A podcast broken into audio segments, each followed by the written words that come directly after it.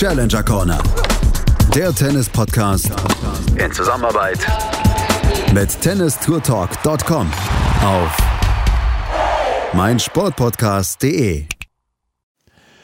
Es ist mal wieder Zeit für eine neue Ausgabe der Challenger Corner und die kommt eigentlich jedes Jahr rund um die Teppichsaison in Deutschland. Jetzt hatten wir in den letzten Jahren Eckental plus Ismaning, leider dieses Jahr nur noch Ismaning, aber da gab es in der letzten Woche sehr, sehr viel Berichtenswertes und deswegen muss es auch eine neue Ausgabe der Challenger Corner geben. Herzlich willkommen zu einer eben neuen Ausgabe der Challenger Corner, unserem Magazin hier für das Tennis unterhalb der ATP Tour. Mein Name ist Andreas Thies, bei mir wieder natürlich der Macher von Tennis Tour Talk Sportpodcast.com, Florian hier. Hallo Florian. Servus Andreas.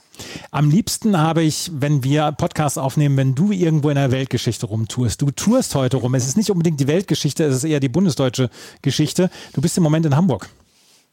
Ganz genau. Das ist aber für den Münchner ja schon die große weite Welt. Groß, die große Weltreise. Was machst du da? Wir haben im Moment ein Turnier in Hamburg. Ganz genau, ja. Deshalb bin ich auch hier. Der Hamburg Ladies and Gents Cup, der hier zum ersten Mal stattfindet in der Verbandshalle des Hamburger Tennisverbandes. Und ja, hier gibt es ein Challenger-Turnier, was früher ja schon mal vom DTB ausgerichtet wurde, jetzt allerdings auch Verbindung, in Verbindung mit einem Damenturnier, ITF World Tennis Tour W60er Feld. Und ähm, ja, dementsprechend ist dann ein richtiges kleines Combined-Event hier in Hamburg nach dem großen Combined-Event am Roten Baum entstanden. Wenn ihr in dieser Woche noch Zeit habt in, und in Hamburg wohnt oder in Hamburg seid, dann kommt da mal vorbei, weil es wird wirklich gutes Tennis geboten. Es sind viele deutsche Spielerinnen und Spieler am Start und da kann man dann auch so ein bisschen mal den Blick in die Zukunft des deutschen Tennis dann werfen. Also beim Hamburger Tennisverband in diesen Tagen findet dieses Turnier statt. Worüber wir aber eigentlich sprechen wollen, ist das Turnier in Ismaning in der letzten Woche, die Wolfkran Open. Und eigentlich, wir machen den Podcast jetzt seit, glaube zwei oder drei Jahren. Jedes Mal, wenn wir, wenn Ismaning gewesen ist, machen wir einen Podcast darüber. Ja, ist ja auch klar. Also erstmal sind wir ja, wie schon gerade angesprochen, ja beide äh, Süddeutsche oder zumindest in Süddeutschland ansässig, so muss so. ich sagen. Du bist ja ein Zugroster, wie das bei uns heißt. Ähm, aber nein, klar, das ist natürlich vor der eigenen Haustür und du hast ja schon angesprochen, es gibt ja auch eine Besonderheit an dem Turnier. Es findet eben auf Teppich statt und nachdem jetzt leider, leider Eckental weggefallen ist, ist es eben auch nur noch mehr das tatsächlich weltweit einzige ATP Challenger Event, das auf diesem Belag gespielt wird. Es gibt tatsächlich noch so ein paar ITF Future Turniere, die auf Teppich ausgetragen werden. Wir kommen da gleich noch drauf, unter anderem Vorbach in Frankreich. Aber ja, es ist das einzige Turnier, was noch auf dem Teppich ausgetragen wird. Wir haben schon häufiger darüber gesprochen. Es gibt diese Sonderlizenz. In der letzten Woche war natürlich das große Thema Max Rehberg, der dort durch dieses Turnier ja quasi durchgestürmt ist und am Ende im Finale nur ganz knapp dann Content Ali unterlegen ist. Wir werden natürlich über beide noch sprechen, aber wir wollen natürlich über die anderen Spieler und Spieler, die letzte Woche dabei waren, natürlich auch so ein ganz kleines bisschen sprechen. Content Ali war an eins gesetzt, Thomas Machac war an zwei gesetzt. Insgesamt kann man sagen, es war letzte Woche sehr viel Konkurrenz da auf dem Challenger-Markt. Wir haben im Moment sehr viele Turniere. Deswegen war das Turnier vielleicht nicht ganz so gut besetzt, wie man es eigentlich hätte ja, sich erwünscht. Äh, jemand wie Jan-Lennart Schruff zum Beispiel hat aus persönlichen Gründen abgesagt. Ähm, ja. Da hätte man sich noch so, den einen oder anderen Namen hätte man sich noch gerne dazu gewünscht, zu diesem Turnier. Ja, also vielleicht aus deutscher Sicht. Ähm, du hast Struff erwähnt, klar. Ähm, Yannick Hanfmann, der ja aber gerade eben auch in Südamerika unterwegs ist, der auch schon mal das Turnier in Ismaning gewinnen konnte. Ich glaube, es war sogar die erste Ausgabe, die er gewonnen hat. Also ähm, da wären vielleicht noch die ein oder anderen Namen gewesen, die dort mit hätten dabei sein können, aber die eben dann entweder ja, zu gut gerankt sind oder eben in anderen Teilen der Welt dann tatsächlich unterwegs sind. Aber prinzipiell, denke ich, vom Starterfeld kann man zufrieden sein sein. Content Ali angesprochen, Top 100 Spieler, also dementsprechend ja auch schon ähm, eine attraktive Geschichte. Und man muss sagen, dass nach Ismaning ähm, auch äh, die Spieler ganz genau wissen, dass das ein besonderer Untergrund ist. Ne? also ähm, das ist immer ganz interessant, wenn man dann die Spieler dann vor Ort dort auch antrifft und fragt, na, was ist deine Motivation bei diesem Turnier eigentlich tatsächlich anzutreten? Dann sagen eben sehr viele auch, wir kommen, weil wir einmal tatsächlich wirklich auch auf Teppich spielen wollen. Mhm. Und ähm, das ist wirklich so ein USP, wie man so schön sagt, und auch für die Spieler. Die wissen das und dann äh, wechseln auch tatsächlich sehr häufig die Felder von Jahr zu Jahr. Wir haben dieses eine Turnier noch in Ismaning und letzte Woche haben sehr viele Spieler sind dort angetreten, die man sonst vielleicht nicht so hört. Und ihr habt äh, die ja, bekannte Tradition hier bei Challenger Corner, You Heard Me First. Und auch das werden wir heute so ein oder zweimal dann dabei haben. Den ersten Spieler, über den wir sprechen und mit dem ähm, dann auch der Kollege Dietmar Kasper, der Pressesprecher dann auch vom Turnier in Ismaning gesprochen hat, das ist Alistair Gray. Alistair Gray hat sich dieses Jahr so ein kleines bisschen Namen gemacht, als er in Wimbledon eine Runde gewonnen hatte, als Wildcard-Inhaber. Und der hatte hier in der ersten Runde gegen Philipp Horanski gewonnen. Und nach dem Spiel gegen Philipp Horanski, da hat Dietmar Kasper mit Alistair Gray gesprochen. So, Alastair, yesterday you made it to the second round here at the Challenge in Ismaning. How was it for you to play on that carpet surface? Yeah, I, um, I enjoy playing on the carpet. Um, I like quicker surfaces. Um, yeah, I uh, serve is probably my best shot, so the carpet helps me out there. Yeah. Uh, was it the first time that you played on the carpet surface, or? Um, no, it's not. No, um, they've got some carpet courts in England. Uh, I played a tournament in Switzerland this year on carpet as well, actually. Uh, you were born in the west of London, not yeah. so far away from Wimbledon. Did you grow up on the grass surface? Um, I did, I wouldn't say I grew up on it. No, it's quite. Um, there aren't even though it's Wimbledon. There's not many grass courts around, just because um, you know it takes a lot to maintain them. But I definitely uh, like quick, quicker courts. Um, as in England, we grew up on indoor hard basically, um, which is which are quite quick there. So yeah. Uh, from the game style of young British players, are they teach to to compete on fast services in the game style? Um, I think uh, just the way that just the way that the courts are in England, it lends people to play well on quick services. Um, I think the way we're taught probably is something to do with that, but yeah, I think mainly because of what we played on growing up.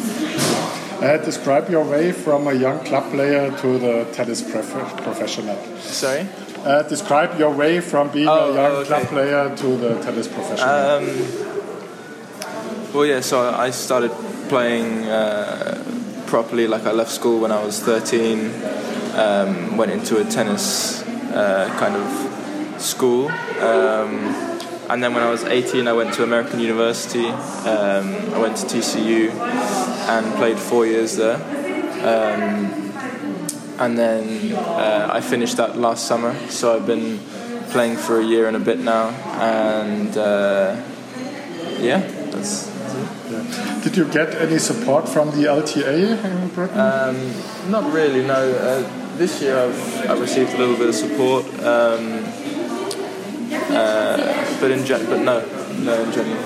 Okay. Uh, how is your training situation? Where do you practice and who is your coach? Uh, so I train in London um, at the NTC at the National Tennis Centre.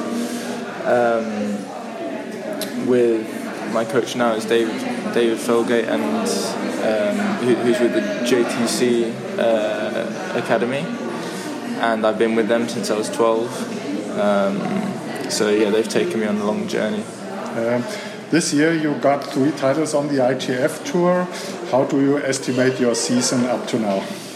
Uh, no, I think it's been good. Um, I think it's been good. I uh, made quite a big jump ranking wise. Um, and then I, I played at Wimbledon this year um, and won a match there, which was amazing. Um, but uh, yeah, just um, just continuing to try and rise and, and improve my game. Uh, what goals do you have until the rest of the season? Do you have a special ranking goal or other goals? Um, no, not particularly. Um, I just want to keep improving, um, keep developing my game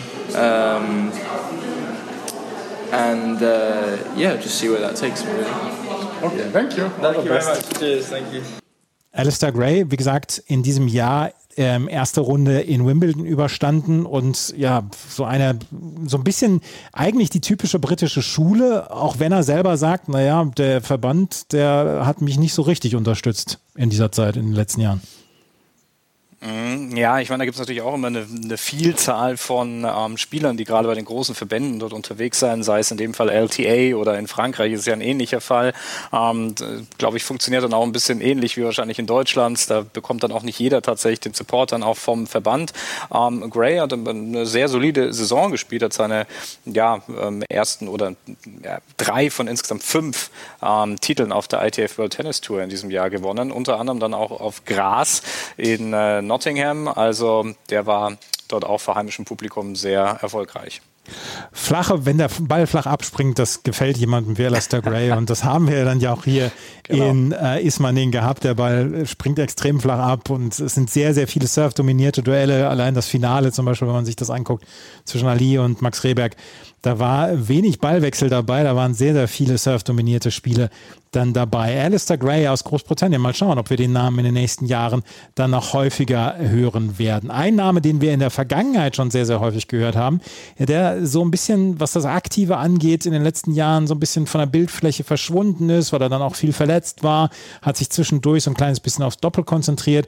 Das war Vasek Pospisil. Vasek Pospisil hat allerdings am meisten Aufsehen erregt in den letzten Jahren dadurch, dass er zusammen mit ähm, mit Novak Djokovic die PTPA gegründet hat, diese Spielergewerkschaft, die jetzt ja so ein bisschen darum ringt, neuen Einfluss und mehr Einfluss zu bekommen. Und mit Vasek Pospisil hast du gesprochen und da hören wir dann jetzt auch mal rein.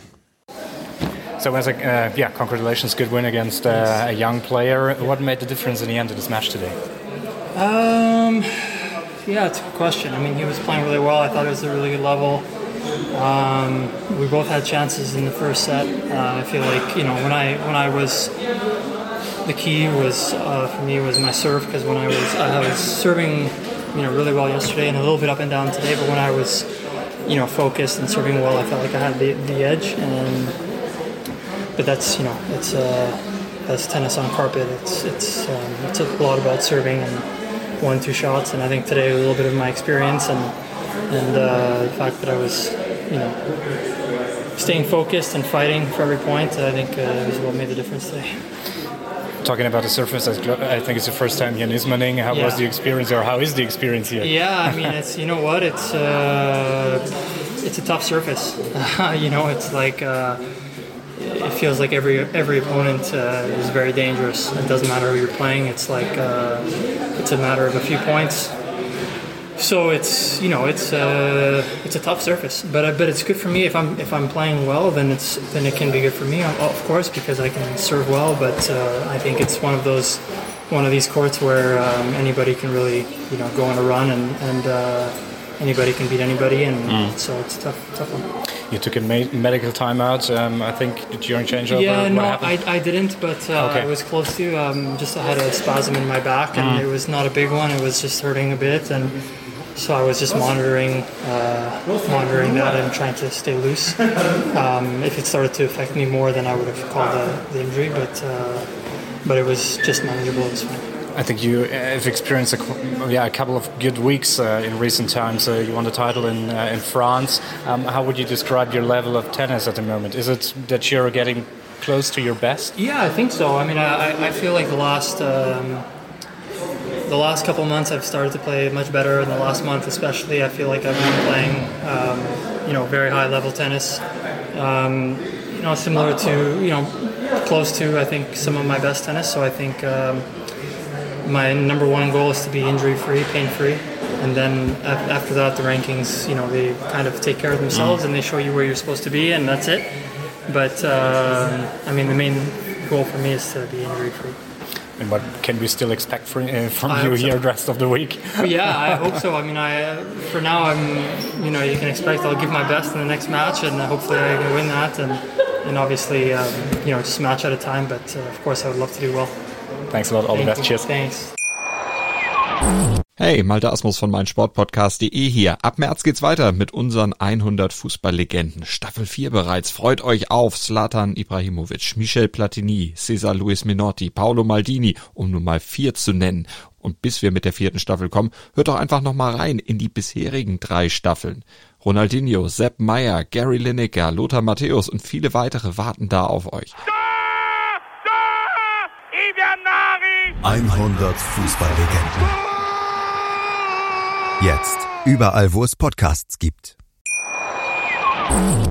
Pospisil hat hier das Halbfinale erreicht, nach Siegen dann unter anderem gegen Philipp Florich, ein deutsches Nachwuchstalent, ähm, Jonas Vorreitig und dann auch Vitali Satschko hatte er das Halbfinale erreicht. Er hat selber davon gesprochen, er ist wieder nah an seinem Leistungsmaximum, aber er war ja schon mal deutlich höher. Er kratzte ja auch schon mal an den Top 30. Mhm. Ja, ist glaube ich inzwischen 32, oder? Also ja. das heißt, ist natürlich auch schon ein Veterane der Tour, wie man so schön sagt, äh, immens erfahren, der dann auch mit solchen Belegen natürlich wunderbar zurechtkommt. Ja, ist natürlich immer noch die Frage, ist man da noch genug motiviert? Ich habe sehr den Eindruck und dann, wenn es natürlich auch läuft, hat er dieses Jahr auch nochmal ein Challenger-Turnier gewinnen können, ähm, stand glaube ich jetzt auch nochmal im Finale in Frankreich die Woche davor und ja, hat im Moment einen guten Lauf und ich denke, wenn dann so ein Run einmal wieder da richtig anspringt, dann glaube ich, kann man auch noch die letzten Reserven rausholen. Und äh, er wirkte auf jeden Fall sehr motiviert, dann eben hier auf der Tour auch noch weiterhin, ja, bestimmt noch einige Zeit mit dabei sein zu können. Moiron Le Captif, das hast du angesprochen, da ist er ins Finale gekommen. In Tel Aviv hat er beim ATP 250er im Viertelfinale gegen eben Novak Djokovic dann auch verloren, hatte vorher zwei Siege dann geholt. Als Lucky Loser ist er reingekommen. Davis Cup hatte er gespielt. US Open ist in der zweiten Quali-Runde ausgeschieden gegen Andreas Seppi. Und ich bin gespannt, wie es dann jetzt in der nächsten Zeit dann noch ähm, weitergehen wird. Er war schon mal auf Platz 25. An den Top 30 hat er nicht nur gekratzt, er war schon mal unter den Top 30 und in der Doppelweltrangliste auf Platz 4. Das waren seine höchsten Positionen. Und Vasek Pospisil ja weit gereist, du hast es gesagt, Veteran auf dieser Tour. Der hat hier letzte, letzte Woche das Halbfinale erreicht. Verloren hat er dann gegen, naja, es war die große Story hier bei den Wolfkran Open in Ismaning, gegen Max Rehberg. Und Max Rehberg gab es zwei Interviews. Ähm, und das eine Interview hast du unter anderem geführt. Da hat er nämlich letzte Woche nach seiner zweiten Runden, nach seinem Zweitrundensieg dann ähm, gesprochen. Und ähm, dort war er dann bei euch in einer ja, Presserunde nach seinem Sieg gegen Robin Hase bei euch zu Gast. Und zu dem Zeitpunkt hatte er schon den an zwei gesetzten Thomas Machatsch und dann eben Robin Hase aus dem Turnier genommen. Und das Interview, etwa fünf Minuten, das hört ihr jetzt hier.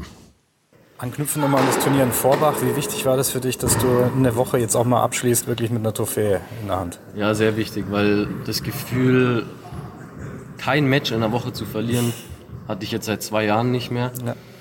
Und es war fast ein bisschen komisch, weil irgendwas gefehlt hat. Weil ich normalerweise geht man immer mit einem negativen Gefühl aus dem Turnier raus und man denkt sich, ja, fuck, jetzt habe ich das Spiel verloren, was hätte ich besser machen können. Aber so war einfach entspannt. Ich bin heimgefahren mit dem Pokal in der Hand und klar gibt es Selbstvertrauen fürs, fürs, für Ismaning. Ja. Und ähm, ich glaube, du hast es ja auch schon gesagt, also Teppich ist ja sowieso dein Ding. Ähm, was, was ist das Besondere für dich oder was passt dann mit deinem Spiel hier besonders auf den Belag? Ich glaube, ich habe... Äh, ich kann sehr gut reagieren auf die Bälle, wenn ein schneller Ball kommt. Mir macht es nichts aus, wenn mich jetzt einer schnell anspielt. Ähm, auch die kurzen Ballwechsel liegen mir sehr, mein flaches Spiel, gerade meine Rückhand, mhm. meine offensiven Schläge. Es kommt so alles ein bisschen zusammen und äh, ja, und weil ich ja einfach seit Kindheit schon den Belag gewohnt bin, vielleicht mhm. jetzt andere Länder, die nicht viel auf Teppich spielen, sind das mhm. halt eben nicht gewohnt. Gab es eigentlich einen Unterschied von dem äh, Turnier in Vorbach zu dem hier, also rein belagstechnisch? Ja, also erstens war blau der Belag. okay. Äh, und ich würde sagen, ein bisschen anders. In Vorbach würde ich sogar sagen, dass der Ball nicht so hoch gesprungen ist. Also mhm. weil wahrscheinlich wegen der Meeres, Meeresspiegel. Mhm. Ähm, vielleicht liegt es daran, keine Ahnung, aber im Großen und Ganzen ähnelt sich das schon alles sehr. Mhm. Dann, dann, ist mir aufgefallen bei deinem Aufschlag, ich weiß nicht, früher ist mir das nicht aufgefallen, du ziehst manchmal das linke Bein, glaube ich, wieder nach hinten. Rechtes. Äh, äh, rechtes, Entschuldigung. Ist das, woran ihr gearbeitet habt oder hat es eine bestimmte Ja, das hat, das hat tatsächlich einen Grund. Okay. Das ist nicht nur wegen der Ästhetik. ich weiß jetzt nicht, ob es schön ausschaut, aber das ist einfach hat äh, mit der Gewichtsverlagerung zu tun, mhm. dass ich erst nach vorne, dann zurück und dann wieder vorne, weil früher war es so abgehackt, bin ich nur da gestanden. Und jetzt habe ich, hab ich das halt einfach ein bisschen geändert. Wer, wer, hat da einen Hinweis gegeben? Oder, oder? Das war jetzt ich tatsächlich selber, ja. aber klar, normalerweise der Benny, der gibt mir da Tipps oder auch Aha. der Lars. Oder, aber diesmal war es tatsächlich ich was selten vorkommt. Okay. Ich habe nur eine kurze Frage zu der Musik. Ähm, was ist das für eine Musik, die du hörst, wenn du auf den Platz gehst? Oder gibt es da eine bestimmte ja, Rap? Also Rap? Deutsch und Ami-Rap. Mhm. Jetzt ist dieses Turnier auch ein Teil von einem ja, kleinen Challenger-Swing, den wir eigentlich jetzt haben. Nächste Woche ist Hamburg, da kriegst du auch eine Wildcard wieder. Äh, wie wichtig ist es für euch, jetzt auch diesen 14-Tage-Swing hier in Deutschland auch zu haben? Ja, das ist super wichtig, gerade für die jungen Spieler, glaube ich, weil Deutschland gibt es nicht viele äh, Challenger-Turniere und dann ist es natürlich schön, wenn man die Wildcard nutzt, aber auch wenn man sie nicht nutzt, ist die Erfahrung wichtig. Gerade diese Matches auf dem Level zu spielen oder spielen zu dürfen. Mhm. Die Möglichkeit hat denn ja jetzt nicht jeder. Und ich glaube, dass es sehr, sehr wichtig ist für uns junge Spieler, diese zwei Wochen. Kennst du die Anlage in Hamburg? Ich weiß nicht, ob du da schon mal gespielt hast. Ja, das Future da schon mal gespielt, oder? Ich ja. habe, äh, ja, genau, das Future ist halt genau das Gegenteil zu hier, ist sehr langsam. Mhm. Aber da werde ich mich schon darauf einstellen, dann, wenn ich dort bin, glaube ich. Okay. Ja.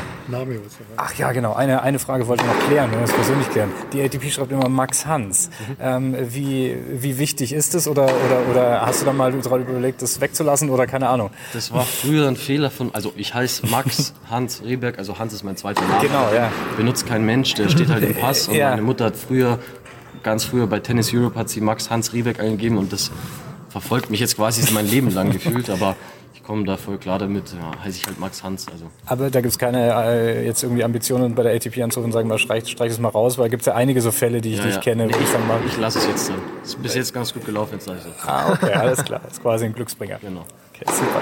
Vielen Dank und weiterhin viel Erfolg. Dankeschön. Ja, Max Rebe, äh, Max Rebe, Max Rehberg, ähm, Lokalmatador dann ja auch, der trainiert dann ja auch in der Nähe. Ähm, der deutsche Spieler, der ins Finale gekommen ist. Was Besseres hätte diesem Turnier ja kaum passieren können letzte Woche.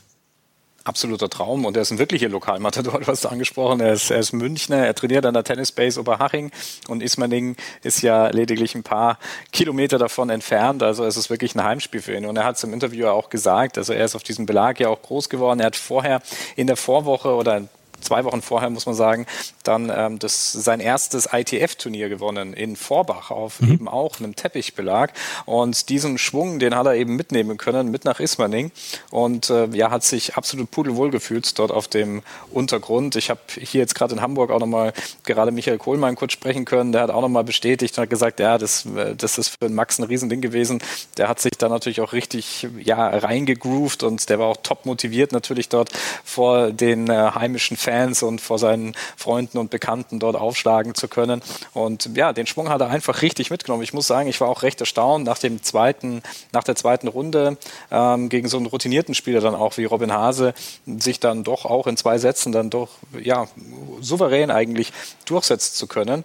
Ähm, obwohl ich habe das dann im Hinter im, im, Nachgang noch ein bisschen recherchiert gehabt und ähm, Robin Hase hat in Ismaning nicht immer so erfolgreich gespielt bisher. Also sehr, sehr ein sehr aufschlagsstarker Spieler eigentlich. Und äh, da liegt es ja eigentlich sehr nahe, dass er auf dem schnellen Untergrund dann dort eigentlich immer sehr gut zurechtkommen würde. Aber tatsächlich hat er nie richtig gut performt. Und äh, ja, Max musste es aber auch erstmal ausnutzen und hat es eben auch geschafft.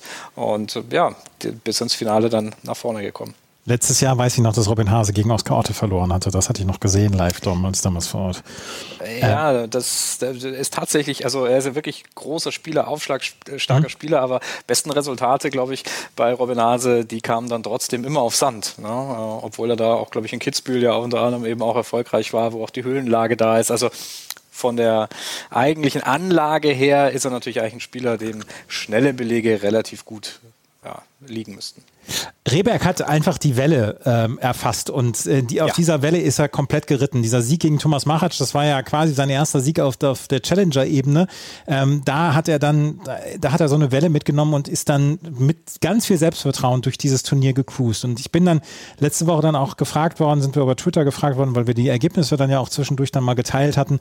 Was hat er denn für ein Potenzial? Und das mag ich äh, nach zwei Wochen auf Teppich, mag ich das noch nicht so richtig ganz. Ähm, ja, zu 100 Prozent mich festlegen, weil diese Woche auf Teppich ist einfach eine ja, möchte ich sagen, eine Freak-Woche. Er ist, er spielt, kann den Ball extrem flach spielen. Er hat selber ja dann auch gesagt in diesem Interview, ähm, dass er keine Probleme hat, wenn der Ball, Ball schnell auf ihn zukommt. Wir haben ihn ja dieses Jahr dann auch in der Bundesliga ein paar Mal gesehen. Also wir, wir können uns ja quasi ein Urteil erlauben, weil wir ihn schon ein paar Mal live gesehen haben. Ähm, er wird eine ganze Menge Selbstvertrauen haben und er wird eine ganze Menge Selbstbewusstsein haben und natürlich dann auch diesen Ansporn haben, dann weiter zu trainieren. Wie weit es für ihn gehen mag, das kann ich das mag ich mir im Moment noch kein Urteil erlauben, aber das war natürlich ein richtiger Kickstart und bringt ihn in der Weltrangliste ja auch so unfassbar groß viel weiter, dieses, dieser Finaleinzug.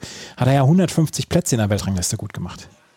Ja, gibt es ja 50 Punkte, wenn man dort als Finalist aus dem Turnier rausgeht. Und äh, da haben wir auch schon das oft thematisiert, dass das in diesen äh, Sphären der Weltrangliste dann zu immensen Schritten führen kann. Und naja, wir haben ja viel über die ähm, Nachwuchsspieler im deutschen Herrentennis ja auch schon gesprochen. Und da gibt es, wenn man sich die Teenager halt anschaut, nicht so viele, die dann tatsächlich unter den Top 500 stehen. Marco Topo, Max Rebeck sind inzwischen also jetzt dann die zwei einzigen, die in den Top 500 sind. Und da ist es aber trotzdem, glaube ich, sehr wichtig, sich eben auch auf diesem Seniors-Level dann auch wirklich zu beweisen. Und er hat es in einem Interview auch gesagt, ich glaube, es war für ihn auch sehr wichtig, mal so eine Woche mit einem, mit einem Sieg zu beenden, wie das in Vorbach dann auch geschehen ist. Und ähm, dann eben nicht nur ein Turnier eben mit einer Niederlage dann auch immer äh, abschließen zu können. Und ähm, ich glaube, es ist schon eine Frage der Motivation, aber ich gebe dir absolut recht, die Feuertaufe gibt es eigentlich jetzt gleich hier in Hamburg, denn er wird in Hamburg auch aufschlagen. Und völlig andere Bedingungen, langsamerer Belag. Ähm, ich bin sehr gespannt darauf, wie die Performance dann jetzt hier in dieser Woche aussieht und natürlich auch, inwieweit er dann auch noch physisch ähm, dann hier wirklich noch stabil ist, beziehungsweise muss das ja jetzt auch auf die letzten Wochen da vielleicht ein bisschen verarbeiten. Ähm, aber insgesamt, glaube ich, äh, ist es auf jeden Fall eine richtig gute Chance, sich jetzt dann auch in den letzten Wochen für die Saison dann auch ganz gut zu beweisen. Aber Selbstbewusstsein ist a hell of a drug. So ist es. Also das, es ist ja äh, dieser Tennissport oder in vielen, vor allem Einzelsportarten, spielt der mentale Aspekt natürlich eine ganz, ganz wichtige Rolle. Wir können auch noch mal in das Interview reinhören von Dietmar Kasper, dem äh, Pressesprecher der Wolfgang Open und natürlich auch äh, mit ja, Mitmacher von tennistourtalk.com, ähm, zu dem Interview nach dem Finale von Max Rehberg, als er gegen Quentin Ali verloren hat. So, die Wolfgang Open 2022 gehen mit einer unglaublichen Woche für dich zu Ende mit Siegen über Pospischil und Hase. Äh, heute hat es gegen den topgesetzten Franzosen nicht ganz gereicht, aber ich denke, du kannst trotzdem ein positives Fazit ziehen, oder? Ja, es ist so gemischte Gefühle ein bisschen, muss ich sagen, weil ich habe jetzt wieder ein Match verloren seit neun Matches, glaube ich. Ich weiß nicht, ich muss jetzt nachschauen, ich wusste es gar nicht mehr. Nee, mein zehntes Match ist das jetzt, das habe ich verloren, genau noch neun gewonnen. Ähm, ich will mich gar nicht beschweren, es tut zwar weh, dass man dann genau das Finale verliert, aber der Gegner, muss man auch ehrlich zugeben, hat unfassbar gespielt, gerade auf dem Belag. Ähm, deswegen bin ich einfach froh und zufrieden und ich glaube, es dauert jetzt ein paar Tage, dann kann ich das noch besser äh, einsehen. Genau, du warst äh, vor Jahresbeginn auf Position 1370, bevor du nach Frankreich gefahren bist, so knapp 700. Jetzt bist du schon so auf 430 nach dem Turnier. Nimm uns doch mal kurz auf die Reise mit für diese Saison. Ja, Anfang des Jahres, ähm, klar, gab es Monatstier, die 15.000er und alles. Ähm, die mir sehr, äh, sehr schwer fallen, einfach zu spielen, weil, wie ich vorher schon gesagt habe, das Niveau einfach anders ist, das Spiel ist anders. Ähm, und mein Ziel war es halt immer, aus diesem Future Tour so schnell wie möglich rauszukommen.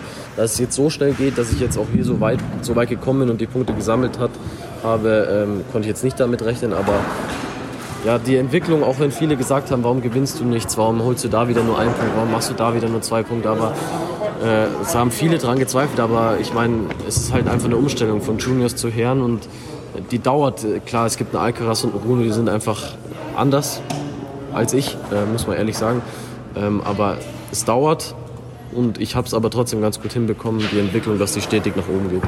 Ja, äh, was hattest du vor der Saison so für eine Zielsetzung? Ich denke, du bist wahrscheinlich jetzt schon weiter, als du gedacht hast. Und was nimmst du dir bis zum Jahresende noch vor? Meine Zielsetzung war unter 750. Das habe ich jetzt äh, ganz gut erreicht. Ähm, ja, zum Jahresende. Ich habe auch vorher mit meinem Trainer darüber geredet, mit Benny. Ähm, ich setze mir kein Ziel mehr. Ich spiele einfach äh, locker auf jetzt äh, bis zum Ende des Jahres und schaue, was noch geht. Aber ich habe jetzt kein Ziel mehr. Klar, wäre schön, wenn jetzt noch eine 3 davor wäre. Äh, vielleicht ist es möglich. Wenn es nicht möglich ist, dann ist es nicht möglich. Aber bis jetzt spiele ich einfach locker auf bis zum Ende des Jahres. Genau, wie sieht es dann noch so turniermäßig bis Ende des Jahres aus? Was ist da so geplant? Zweimal Kanada noch. Äh, ich glaube, in einem Monat ist das Mitte, äh, Anfang Mitte November. Äh, das würde ich noch gern spielen. Das ist ein Challenger und sonst werde ich die Challenger melden und wenn ich wo reinkomme, dann werde ich das kurzfristig spielen. Future habe ich jetzt nicht mehr groß geplant dieses Jahr. Danke dir. Das Finale war, war ein wahnwitziges Spiel. Kaum Ballwechsel. Beide haben irgendwie 90 Prozent der ersten Aufschlagspiele oder der, der Punkte nach dem ersten Aufschlag gewonnen. Quentin Ali hatte genau einen einzigen Breakball bei äh, Rehbergs Aufschlag und den hat er genutzt und dann am Ende 7-6-6-3 ge gewonnen. Vielleicht war da ein kleines bisschen der Tank leer bei Rehberg, oder? Vielleicht war der Tank leer. Ali hat zum fünften Mal in Ismaning schon gespielt, also das ist ein Stammgast dort, der kennt die Bedingungen. Das ist ein ganz ausgefuchster Spieler dann auch auf dem Belag. Ich glaube, der wollte das Turnier auch tatsächlich mal im Einzel gewinnen. Er hat schon mal im Doppel gewonnen und ähm, dementsprechend war er da auch sehr motiviert. Aber ich gebe dir recht, diese zwei Wochen, die jetzt hier auf Teppich gespielt wurden, das ist bestimmt kein Gradmesser, aber es ist schon mal zumindest ähm, ja für den Kopf sehr, sehr wichtig ähm, zu wissen, dass man diese Leute schlagen kann, egal auf welchem Belag. Und eins ist auch klar, wenn man sich die Matches ein bisschen angeschaut hat, Rehberg hatte auch wunderbare Winkel teilweise gehabt. Mhm. Ja? Also er hat ja richtig gut ähm, die Bälle verteilt und ähm, naja, ich meine, wenn das auf Teppich funktioniert, kann man das natürlich auch auf anderen Belegen auch übertragen, ähm, auch wenn dann vielleicht das Ganze nicht ganz so effektiv ist. Aber nichtsdestotrotz, ähm, ich glaube, wir werden ihn die nächsten Wochen noch weiter im, im Auge behalten und könnte mir vorstellen, dass er darauf aufbauen kann. Quentin Ali jetzt unter den Top 70 in der Weltrangliste mit Platz 66 die höchste Platzierung in seiner Karriere, spielt in dieser Woche in Stockholm. Hier hat ähm, er auch noch Dietmar Kasper nach der, seinem Sieg dem zum Interview gegenüber gestanden. Das ist jetzt nicht ganz die allerbeste Qualität, aber die Hauptaussagen sind auf jeden Fall verständlich. Das ist Quentin Ali im Interview mit Dietmar Kasper. You're off the Wolfgang Open by Tannenhof 2022. How does it sound to you? Oh, it sounds great. I mean, I was playing really great during the whole week. I was feeling amazing. So my, my game was here during the whole week. So I'm pretty happy about my performance. Um, how was the match from your side, the final? It was very tough, very close. I mean, we had almost no occasion to to break each other. I was very lucky to, to get one in the second. I take it, and yeah, it's a very tough victory for me today. How difficult is it to compete against a local player? No, it was nice. The crowd was uh, quite tough against me, but this is how it is, and it was fun. Uh, it is your fifth uh, attention here in Ismaning. Uh, 2019, 2019, you won the doubles. Last year, semi-finals in the singles. Is your mission now completed here? Yeah, I don't know. I hope I can come back to that kind of tournament to enjoy my time here. So we'll see. Never say never. So we'll see. So after this tournament, you will be ranked about 65 in ATP rankings. Uh, what goals do you have until the rest of the season? I don't have a goal specifically. I mean, I will go as higher as possible. I'm playing good. Physically, I'm fine, so we'll see. And I'll try to win as many matches as I can. What will be your next tournament? I'm going to Stockholm next week. Okay, all the best. Okay. Thank you. Ja, das waren die Wolfkran Open mit dem Sieger Quentin Ali. Sag mir bitte, dass 2023 auf jeden Fall ein Turnier in Ismaning stattfinden wird.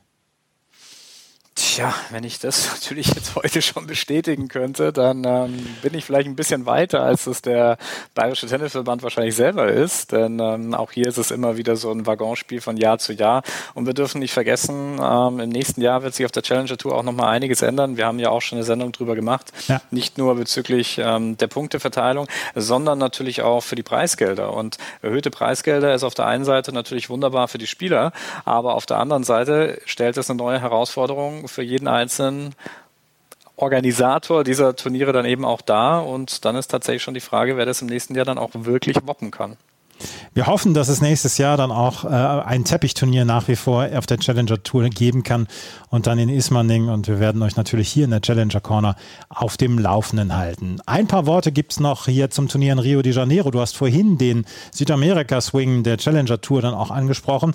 Janik Hanfmann hat die komplett mitgenommen, diesen Südamerika-Swing. Am Anfang nicht mit ganz so viel Erfolg, aber am Ende das Turnier in Rio de Janeiro, das hat er auch nochmal versöhnlich gestalten können, hat nämlich dort an acht gesetzt, das Finale erreicht, nachdem er gegen Joao Lucas äh, gewonnen hat, dann gegen Jan Schoinski. Jan Schoinski, der früher dann äh, unter deutscher Flagge gespielt hat, inzwischen unter der britischen Flagge, wie seine Mutter, dann auch seine Mutter ist Britin, dann spielt. Dann hat er gegen Juan Pablo Varias aus Peru, den an zwei Gesetzten hier gewonnen.